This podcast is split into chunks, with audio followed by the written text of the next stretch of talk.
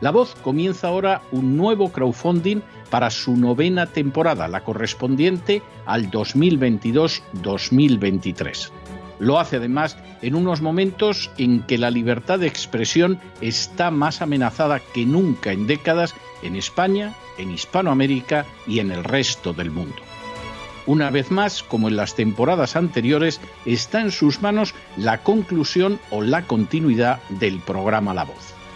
Debido a la crisis económica creciente, al cambio del dólar en relación con el euro y sobre todo a la censura del programa en redes con su correspondiente desmonetarización, en esta novena temporada nos vemos obligados a subir el objetivo hasta la cifra de 130.000 dólares. Con el crowdfunding se mantiene la emisión en directo, en abierto y de forma gratuita del programa a través de YouTube, iBox, SoundCloud, Spotify, Apple Podcasts, Google Podcasts, Tunnel y Stitcher. Además, por supuesto, de encesarvidal.tv. De hecho, es este crowdfunding el que permitirá poder seguir emitiendo en cesarvidal.tv, ya que sin la continuidad de la voz no puede haber continuidad de contenidos en ese canal televisivo. Si la voz, tras la conclusión de esta temporada, no pudiera regresar en el mes de octubre, quizá no sucedería algo tan grave.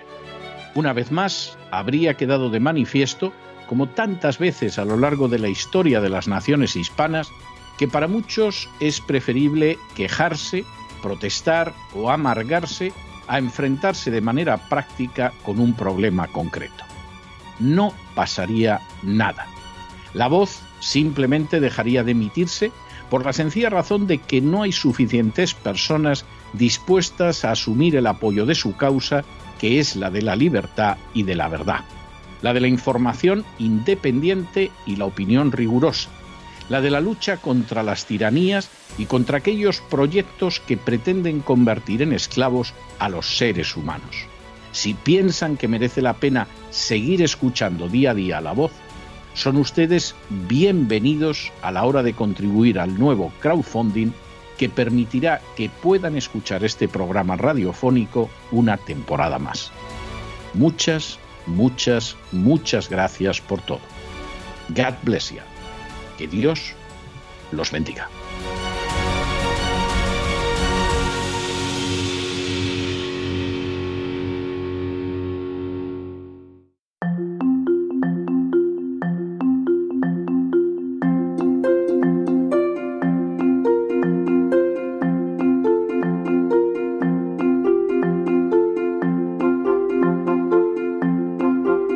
Palabras al aire con Sagrario Fernández Prieto.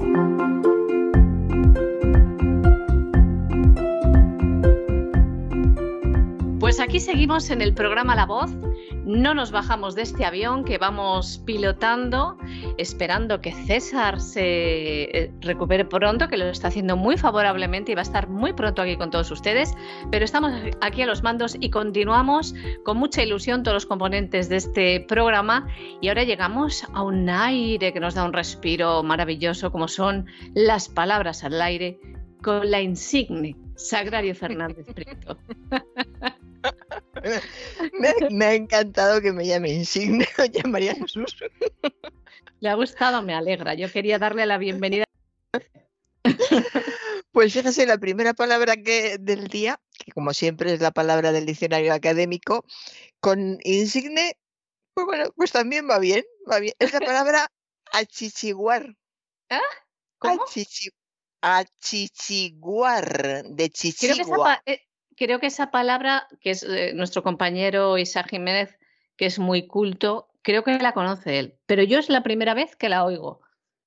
O, sea que ni, ni don Isaac ni ustedes la conocen. yo creo que Isaac sí la conoce, porque me ha parecido escuchársela decir alguna vez. Es que tiene mucho mundo, don Isaac. Bueno, vamos a ello. Achiciguar es la palabra del día y es una palabra mexicana. Se utiliza en el ámbito rural, especifica el diccionario, en México. Tiene dos significados muy parecidos. Uno es amamantar a un niño y el otro es mimar a un niño. Así que es una palabra bonita, pues me imagino que le dicen a, los niños, ven que está chichigua y le, y, le, y le miman y le dan abrazos como aquí las abuelas o, las madres.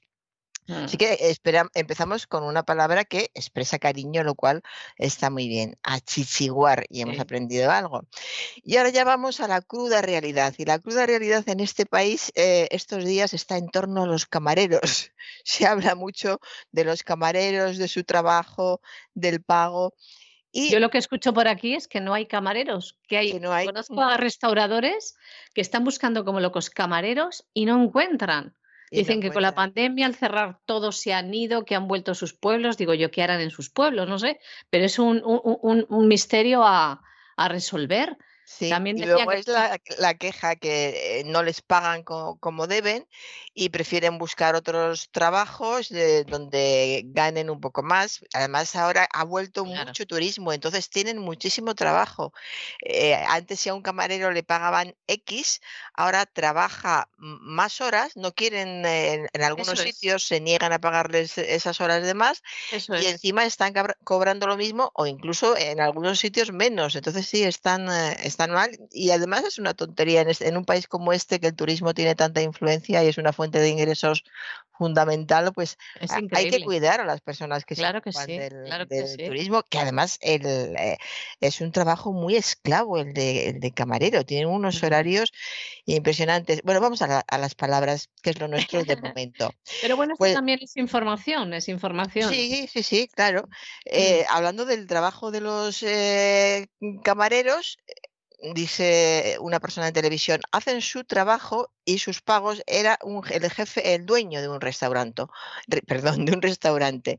Hacen su trabajo y sus pagos son de acorde a su sacrificio, son de acorde a. Acorde, de acordar, significa conforme, concorde de un dictamen o conforme, con armonía, en consonancia. Así que eh, hubiera sido de entrada acorde a, sin de. Aquí lo que sobra es esta preposición de, de acorde a, no. Son acorde a su sacrificio, hubiera sido lo correcto. O si no, están de acuerdo con su sacrificio. Eso, esas Claro. dos opciones hubieran sido las correctas, pero el, eh, la preposición de antes de acorde sobra. Ot- Otra cuestión sobre los camareros. En una tertulia de televisión, dice un tertuliano, hace poco se montó el basilisco por el horario de los camareros. Me ha hecho mucha gracia lo del basilisco, hacía mucho que no, que no lo escuchaba. Aunque después eh, hay otra palabra que también eh, hace más tiempo todavía que no la oía. Basilisco es una palabra que procede del, del latín y este, a su vez, del griego. Es una palabra curiosa porque en origen significa reyezuelo y pasó a significar animal fabuloso al que se le atribuía, atribuía la propiedad de matar con la vista. Te miraba y te dejaba, pues te mataba directamente, te mataba solo con mirarte. Es una persona furiosa o dañina, claro, con estas circunstancias de- del ser. Es también un reptil americano de color verde y del tamaño de una iguana pequeña en algunos países. Y es también una pieza antigua de artillería de gran calibre y mucha longitud. Y nosotros tenemos una expresión coloquial en España que es ponerse hecho o hecha un basilisco. Esto se, eh, eh, se escucha mu- mucho, no sé si tanto, pero hubo una época, pues que Sí. Infancia y todavía, todavía, ay, ¿cómo se puso? Se puso hecha un basilisco, que significa, eh, pues, mm, que sumamente enfadado, que, se, que hay mucho escándalo, mucho alboroto, mucho lío, mucho, mucha marimorena, que ha sido la palabra que me ha recordado, porque es uno de sus sinónim- sinónimos, perdón, es marimorena, y marimorena coloquialmente significa riña, pendencia, camorra, y no sé si usted ha oído alguna vez, seguro que sí, se armó la marimorena. Sí, claro Sí, y pues yo hacía muchísimo que no lo escuchaba, a mí me recuerda a la infancia. Y armaron la marimorena, y tengo esa impresión que tienes de la infancia de que has oído algo que te hace gracia y que los demás estén muy atentos y tú no sabes exactamente qué es lo que se armó, qué es lo que hicieron, pero debió de ser muy grande porque decían aquello de se organizó o se armó la marimorena. Bueno, pues ya hemos hablado del basilisco, de la marimorena, de los camareros. Vamos a la actualidad política. Presentador programa de televisión. Consecuencias de la rotura de relaciones con Rusia. Estaba explicando las consecuencias de la rotura de relaciones con Rusia. Rotura, eh, hay que tener en cuenta que para nombrar la acción y efecto de romper existen dos sustantivos. Una es, uno es rotura y el otro es ruptura, pero no son intercambiables. Cuando se trata de realidades materiales, se prefiere el uso de rotura. Por ejemplo, la rotura de la cadera me separó de fulanito. Y si se trata de realidades inmateriales, inmateriales lo normal es, usar ruptura. Por ejemplo, el inicio de, eh, de lo que estábamos comentando, consecuencias de la ruptura de relaciones con Rusia ruptura de relaciones diplomáticas, además es una frase que oímos eh, a menudo, entrega la carta oficial de ruptura, ruptura de relaciones diplomáticas. En, este contexto, decir mm, rotura puede, a lo mejor no parece eh, demasiado eh, demasiado incorrecto, pero lo es. Es muy incorrecto en este contexto decir rotura en vez de ruptura. O sea, decir rotura de relaciones diplomáticas en vez de ruptura de relaciones diplomáticas está muy mal, muy mal. Hablamos ahora de un presentador de televisión que le dice a una, a una invitada, no sé si era invitado o invitado, tú te conocemos como una persona romántica. Este tú te etcétera, es, eh, es, un error muy común. Utiliza el pronombre de segunda persona tú en vez de a ti. A ti te conocemos como una persona romántica. Como digo, es un error común, un error que dice poco del nivel cultural de, quien está hablando. Hay que ser un poco condescendientes porque son programas que se hacen en directo, pues a lo mejor iba a empezar una frase diciendo ¿Tú realmente eres una, eres una persona romántica, por ejemplo? Y eh, sobre la marcha, en el coloquio, en el tono coloquial, dijo, tú te conocemos como, bueno, de cualquier forma es incorrecto y sería a ti te conocemos como una persona romántica, que es la forma seguida de preposición que designa a la persona a quien se dirige, a quien se dirige alguien. A ti es alguien que tienes enfrente, a ti te conocemos como, como una persona romántica. Y ahora vamos a hablar eh, de algunas cosas que nos ha comentado un, oyente. Es un oyente que se llama Gabriel, que es de Ecuador, y nos dice que podemos eh, decir su nombre y su lugar de origen, por eso naturalmente lo, digo. Y nos plantea algunas cosas. Eh, una de ellas, ¿se puede decir millardo en lugar de mil millones? Perfectamente. no solo se puede decir, sino que es, correcto. Millardo es una palabra que procede del francés, milliard, y en economía, un millardo son mil millones. Así que si hablamos de un millardo de pesos, pues estamos hablando de mil millones de pesos. También eh, nos comenta que la Corte Nacional de Justicia de su país utiliza la proposición más, sin embargo, y nos pregunta si es correcta. Más, sin embargo, pues eh, sí, es perfectamente correcta. Es una forma, es una conjunción adversativa más que significa pero, es como si dijéramos pero, sin embargo, no podemos hacer tal cosa. Nos gustaría ir, pero, sin embargo, tendremos que quedarnos eh, aquí. La ley nos parece adecuada pero sin embargo, o más sin embargo, deberíamos, o sea que sí es completamente correcta. Y la otra, la otra cuestión que planteaba ah, era sobre el verbo haber. Dice, ha habido varias personas. Eh, a ver, ¿cuál es la forma que él nos, lo que él nos, nos manda? A lo mejor han habido, ¿no? Han habido. Además se dice ha habido varias personas o han habido, a lo pregunta, pregunta, ¿ha habido varias personas o han habido varias personas? Es su pregunta. Pues el verbo haber en su forma impersonal no concuerda en número con el sustantivo al que acompaña. Es decir, que da igual que sean varias personas, miles de personas, etcétera. Como es un verbo impersonal, nunca tiene que concordar. Siempre será ha habido. Ha habido varias personas, ha habido huracanes en la costa, ha habido una epidemia, ha habido controles en el, aeropuerto, sea plural o sea singular, siempre es em, ha habido. Ha habido.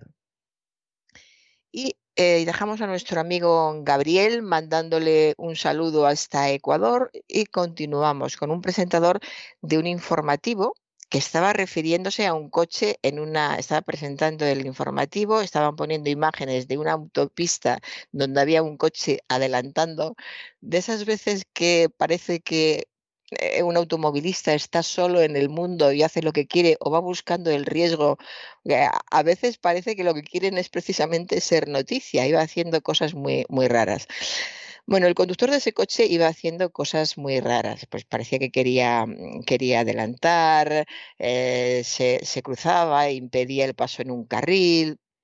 Y dice el presentador del informativo, observen el lenguaje corporal del coche blanco.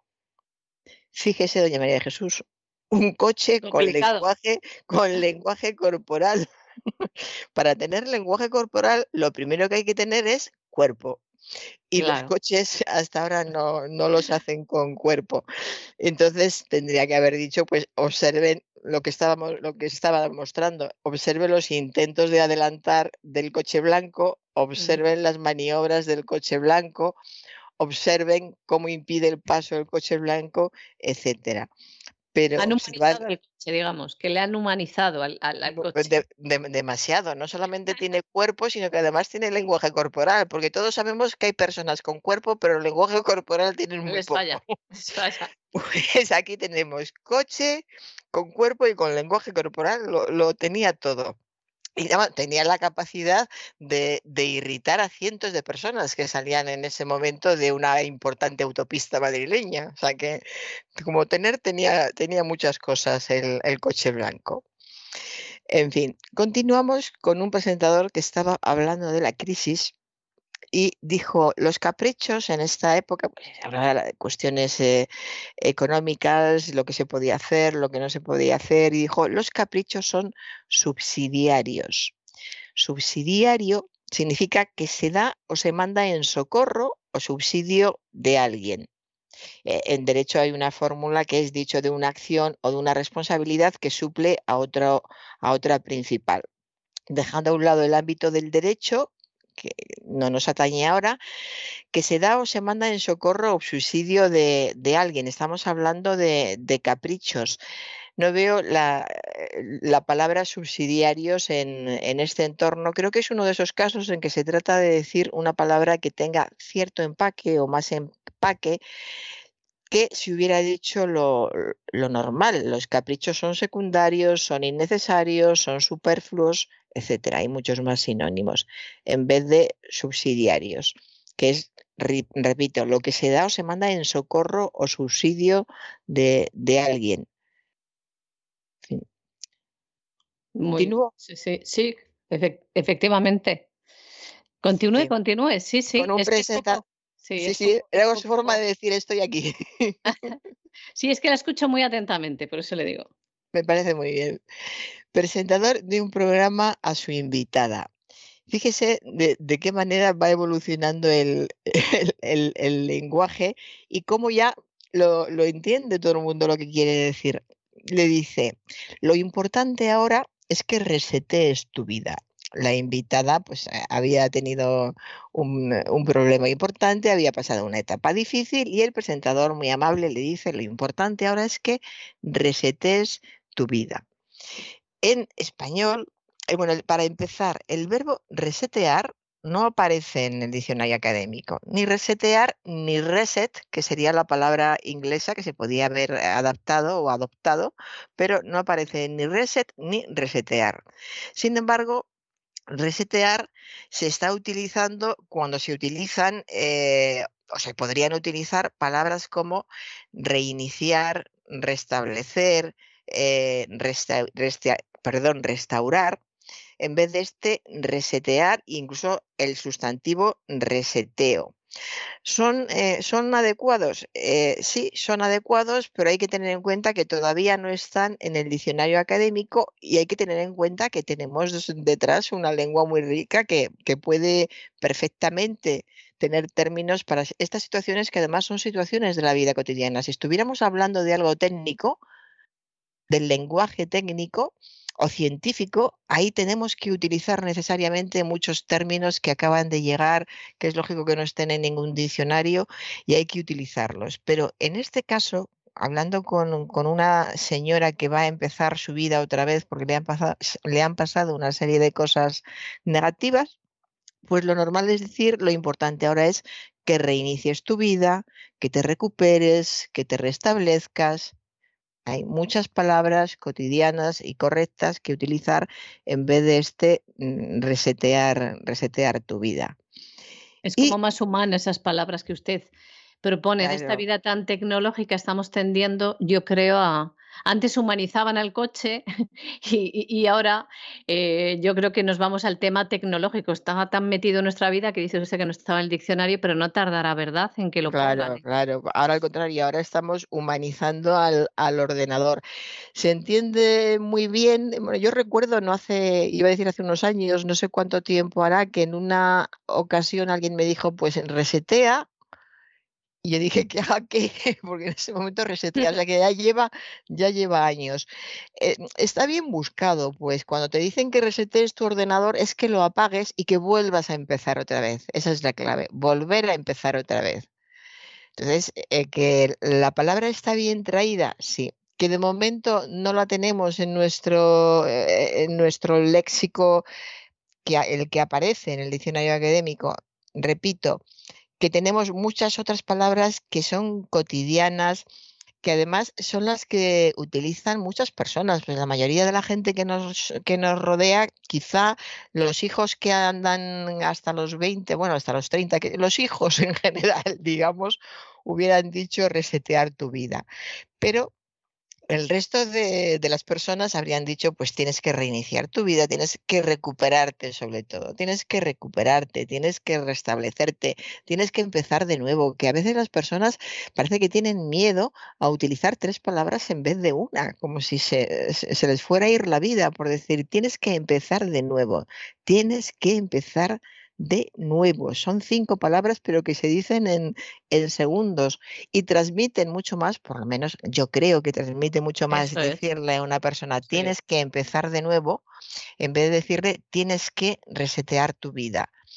Claro, estamos en los contextos y lo que decía antes, a lo mejor a una persona de 30 años, para una persona de 30 años le llega más y entiende más lo que es resetear, porque se imagina eh, un, fundido en negro de, un ordenador que se ha cerrado y que se vuelve a empezar otra vez. Depende de las circunstancias de, de cada uno. Yo, por hoy me quedo con lo de reiniciar tu vida o restablecerse, etcétera. Y voy a acabar con, una palabra que es de uso cotidiano, un elemento de uso cotidiano, un alimento, no, condimento que es la palabra perejil. El perejil de todas las salsas. Tenemos además una frase hecha con esta palabra cuando se le dice a alguien que es el perejil de todas las salsas, es que es una persona entrometida que quiere estar siempre en todos los lugares aunque no le corresponda estar es el perejil de todas las salsas. En la época en que las suegras estaban mal vistas, yo creo que eso ya pasó a la historia como algo antiguo. Mire, otra palabra que dicen ahora los jóvenes, viejuno. A mí es una palabra que no me gusta nada, nada, me suena muy mal. Pero ahora si tuviéramos aquí a un joven de veintitantos se hubiera dicho, ah, eso es viejuno, seguro. Bueno, pues... Eh, yo he escuchado, perdona, un grupo de humoristas que han acuñado un término para sus sketches que es viejoven Viejo joven, sí. Lo he escuchado, viejo joven. Pues bueno, es una muestra de que el, lenguaje es, eh, es, dúctil, ¿no? Se puede manipular y se va adaptando a las necesidades de, de cada día. Eso no está mal. Lo malo es perder perder otras cosas, perder otros términos que siempre han querido decir algo. Y lo malo es la, franja de, personas que se queda fuera, porque cualquier joven entiende viejuno, pero no cualquier persona mayor va a entender el, el viejoven por lo menos hay que repetírselo dos veces para que se dé cuenta de que se ha formado con, dos palabras. Pero bueno, al fin y al cabo a mí lo que sí me gusta es que el lenguaje está vivo y que esté vivo y todo esto lo, lo demuestra. No tan vivo como para que si uno decide que perejil se escribe con G, lo escriba con G y como a mí me ha dicho alguien, en mi casa de toda la vida se ha escrito con G y yo le respondí, y tanto habláis del perejil y tanto escribís sobre el perejil en tu casa. Pues nunca se sabe, hay familias, cada familia es un mundo. Bueno, la lista de la compra se lo, se lo colocan, ¿no? En el papel. Por ejemplo, pues perejil, perejil se escribe con J. Hay, eh, hay un verbo que es perejilear, o no sé si es verbo, pero sí hay una expresión que se utiliza en Andalucía, que es decir que una persona se puso todos los perejiles para salir de paseo o para ir a la feria. se fue a la feria con todos sus perejiles. Pues eso, que se puso su traje de volantes, su mejor traje, sus pendientes, sus joyas, todos sus perejiles. Y, luego está el perejil que, utilizamos, eh, yo diría que a diario para, para cocinar. Perejil con J, sea el de la feria o sea el de cocinar, perejil con J. Y... no se pongan el perejil en la cabeza cuando vayan a la feria en vez del clavel, por favor. Oye, si adorna, si adorna el clavel, un buen clavel rodeado de perejil. Perejil, pues lo mismo. El perejil es, bonito. A mí cuando me dan un ramo de, de, perejil, eh, me voy muy contenta. Tengo la impresión de que tengo un, un ramo. Y que tiene unas flores, ¿no? Sí, sí, que tiene, eso es un ramito que si después lo pones en agua y pones un par de claveles blancos, eh, ya tienes un ramo en, en la cocina o donde lo quieras poner. Pues y conozco a una señora que eh, a la que le dan eneldo por cuestiones de, su origen, naturalmente no puedo decir cuál es su origen. el cilantro también, está, a mí me gusta más el cilantro. a mí el, sí, el eneldo es que huele, huele muy bien, sí, el cilantro también. El caso es que ella pide eneldo porque en la cocina de su país se utiliza muchísimo el eneldo, a mí me gusta mucho como condimento y como es muy buena clienta, le dan unos ramos de eneldo, entonces a ella la compra se la llevan a casa, hace la compra y se lo dejan allí, se lo llevan a casa. Pero ella se, lleva su, su eneldo tan feliz, que es un ramo inmenso, y sale del supermercado como, como si saliera de, pues qué sé yo, de los Oscar, por lo menos. Es un buen detalle, es un buen detalle, la verdad. En fin, pues doña María Jesús, pues hasta aquí he llegado. Pues, pues la verdad que, ha sido un viaje muy interesante con muchos términos y hemos aprendido muchísimo. Y yo también quiero regalarle en un perejil, pero le voy a regalar una canción, si me lo tiene a bien, a usted y a todos nuestros oyentes. Por favor. Y como queremos que siga llegando con sus palabras de aire fresco, vamos a abrir las puertas de la voz para usted y le voy a dedicar una canción que se llama Abriré la puerta. No sé si la conoce, la canta David Bisbal y el cantante mexicano Alejandro Fernández, que es hijo del gran Vicente Fernández, cantante. Ah, ya, los he visto. Es una que bailan mucho, ¿no? Es muy bailable. Es como. Porque David Bisbal la baila. Sí, sí, sí, sí. Bailar se puede bailar todo, pero esta es para bailarla lento. Así que se la dejamos para ah. usted y para nuestros oyentes. Un abrazo, muchas gracias, doña Sagrario. Un abrazo muy fuerte. Pues un día más continuamos en este programa La Voz. Hemos llegado hasta aquí, hasta el final, con esta bella melodía, esperando que haya sido de su agrado y les esperamos mañana. Eh, me despido en el nombre de todos los que hacemos este programa y el de don César Vidal y recordamos ese mensaje tan bonito que les lanza siempre, cada día. God bless you, que Dios les bendiga. El programa La Voz es una producción de Artorias Incorporated y al amparo del derecho a la libertad de expresión no se hace responsable de las opiniones vertidas en el curso del mismo.